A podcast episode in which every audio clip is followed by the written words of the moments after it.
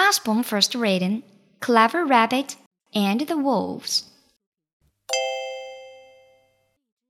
Clever Rabbit was trapped.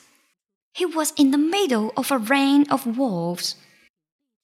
Mmm, dinner, said the big wolf.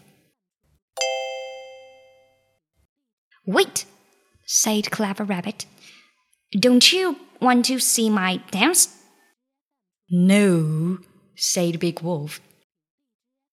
I want to eat you. I want to see your dance, said the little wolf.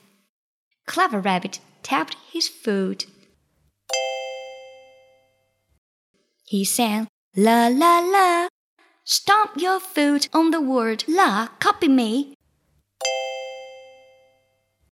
La la la. All the wolves stomped their feet. This is fun, they said. Show us more. La la la, tum tum tum, sang Clever Rabbit. Turn around on the word tum. This is easy, said Big Wolf. Oh, yes, said Clever Rabbit. Try it faster. La la la, tum tum tum, sang Clever Rabbit. He it faster and faster. The wolves stomped their feet. They turned around and around.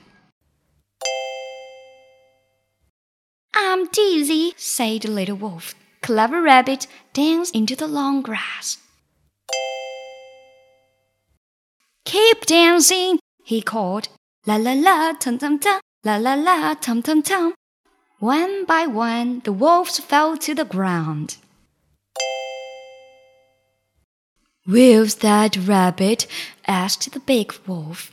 But Clever Rabbit was far away, and the wolves were too dizzy to chase him.